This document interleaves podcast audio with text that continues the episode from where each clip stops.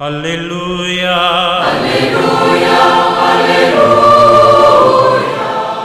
Hola amigos, sean todos bienvenidos a esta reflexión. Cristo ha resucitado. Sí, verdaderamente ha resucitado el Señor Jesús.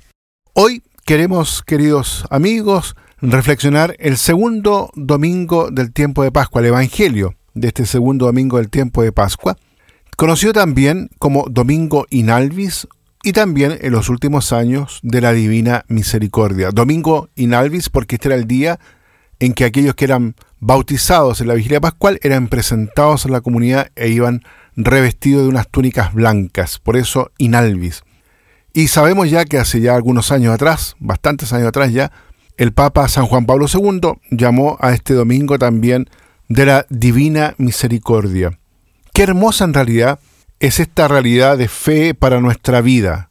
Me refiero a la Divina Misericordia. Un amor tan grande, tan profundo, el que Dios nos tiene, un amor que no decae, que siempre aferra nuestra mano y nos sostiene, nos levanta, nos guía, nos conduce. En el Evangelio de hoy, de Juan, el apóstol Tomás experimenta precisamente esta misericordia de Dios, que tiene un rostro concreto, el de Jesús, el de Jesús resucitado. Tomás no se fía de lo que dicen los otros apóstoles. Hemos visto al Señor. No le basta la promesa de Jesús, que había anunciado al tercer día resucitaré. Él, el apóstol, quiere ver, quiere meter su mano en la señal de los clavos y del costado. ¿Cómo reacciona ante esto Jesús? La paciencia, con paciencia. Jesús en realidad no abandona a Tomás en su incredulidad. Le da una semana de tiempo. No le cierra la puerta, espera. Y Tomás reconoce su propia pobreza, la poca fe, diciendo Señor mío y Dios mío. Con esta invocación tan pequeña, tan simple, pero llena de fe, responde a la paciencia de Jesús.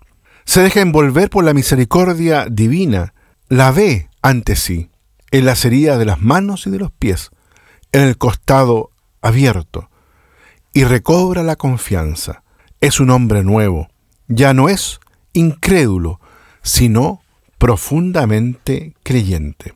Y recordemos también a Pedro, que tres veces niega a Jesús, precisamente cuando debía estar más cerca de él. Y cuando toca el fondo encuentra la mirada de Jesús, que con mucha paciencia, sin palabras, solamente le dice, Pedro, no tengas miedo de tu debilidad, confía en mí. Y Pedro comprende, siente la mirada de amor de Jesús y llora. Qué hermosa es esta mirada de Jesús. Cuánta ternura hay detrás. Por eso, no perdamos nunca la confianza en la paciencia misericordiosa de Jesús, que expresa esta misericordia y cercanía de Dios. Pensemos en los otros dos discípulos de Emaús, el rostro triste, un caminar errante, sin esperanza. Jesús no les abandona, recorre a su lado el camino y no solo, con paciencia explica las escrituras que se referían a él y se detiene a compartir con ellos la comida. Este es el estilo, queridos amigos, de Dios. No es impaciente con nosotros, que frecuentemente queremos todo y enseguida, también con las personas. Dios es paciente con nosotros, porque nos ama profundamente. Y quien ama, comprende, entiende, espera, da confianza, no abandona, no corta los puentes, sabe perdonar. Recordémoslo en nuestra vida de cristianos. Dios nos espera siempre, aun cuando no hayamos alejado de Él. Él no está nunca lejos y si volvemos a Él, está preparado para abrazarnos. Si pensamos, por ejemplo, en las parábolas del Padre Misericordioso, qué impresionante es esta, porque nos infunde siempre una gran esperanza. Pensemos en aquel hijo menor que estaba en la casa del Padre, era amado y aún así quiere su parte de la herencia y se va, lo gasta todo, llega al nivel más bajo, muy lejos del Padre y cuando ha tocado fondo siente la nostalgia del calor de la casa paterna y vuelve. ¿Y el Padre? ¿Acaso se había olvidado del Hijo? No, nunca. Está allí. Lo ve desde lejos. Lo estaba esperando cada día, cada momento. Ha estado siempre en su corazón como hijo. Incluso cuando lo había abandonado. Incluso cuando había dilapidado todo el patrimonio, es decir, su libertad. El Padre con paciencia y amor, con esperanza y misericordia, no había dejado ni un momento de pensar en él. Y cuando lo ve todavía lejano, corre a su encuentro y lo abraza con ternura, la ternura y la misericordia de Dios, sin una palabra de reproche. Ha vuelto el Hijo. Y esta es la alegría más grande del corazón del Padre.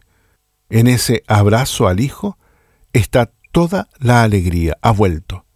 Dios siempre nos espera, no se cansa. Jesús nos muestra esta paciencia misericordiosa de Dios para que podamos recobrar la confianza, la esperanza. Un gran pensador alemán, Romano Guardini, decía que Dios responde a nuestra confianza de nuestra esperanza. Es como un diálogo entre nuestra debilidad y la paciencia de Dios. Es un diálogo que si lo hacemos nos da y nos regala muchísima esperanza. Pensemos en otro elemento. La paciencia de Dios debe encontrar en nosotros la valentía de volver a Él, sea cual haya sido nuestro error, sea cual sea el pecado que exista en nuestra vida. Jesús invita a Tomás a meter su mano en las llagas de sus manos y de sus pies y en la herida de su costado. También nosotros podemos entrar en las llagas de Jesús, podemos tocarlo realmente, y esto ocurre cada vez que recibimos, por ejemplo, los sacramentos. San Bernardo este gran santo de la Edad Media, decía en una homilía, a través de estas hendiduras puedo libar miel silvestre y aceite de rocas de pedernal. Es decir, puedo gustar y ver qué bueno es el Señor. Es precisamente en las heridas de Jesús que nosotros estamos seguros. Ahí se manifiesta todo el amor inmenso de su corazón. Tomás lo había entendido. Por eso San Bernardo se pregunta, ¿en qué puedo poner mi confianza? ¿En mis méritos? Pero mi único mérito es la misericordia de Dios. No seré pobre en méritos mientras Él no lo sea en misericordia. Y porque la misericordia del Señor es abundante, muchos son también mis méritos. Esto es muy importante. La valentía de confiar a la misericordia de Jesús, de confiar en su paciencia, de refugiarme siempre en las heridas de su amor. Por eso el mismo San Bernardo llega a decir, y aunque tengo conciencia de mis muchos pecados, si creció el pecado, más desbordante fue aún la gracia.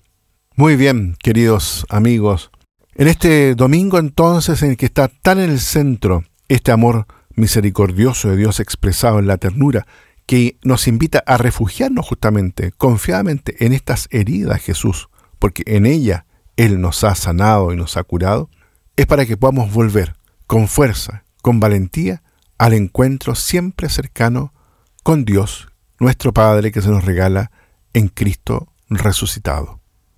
Que Él los bendiga a todos y a cada uno. Aleluya. Aleluya. Aleluya.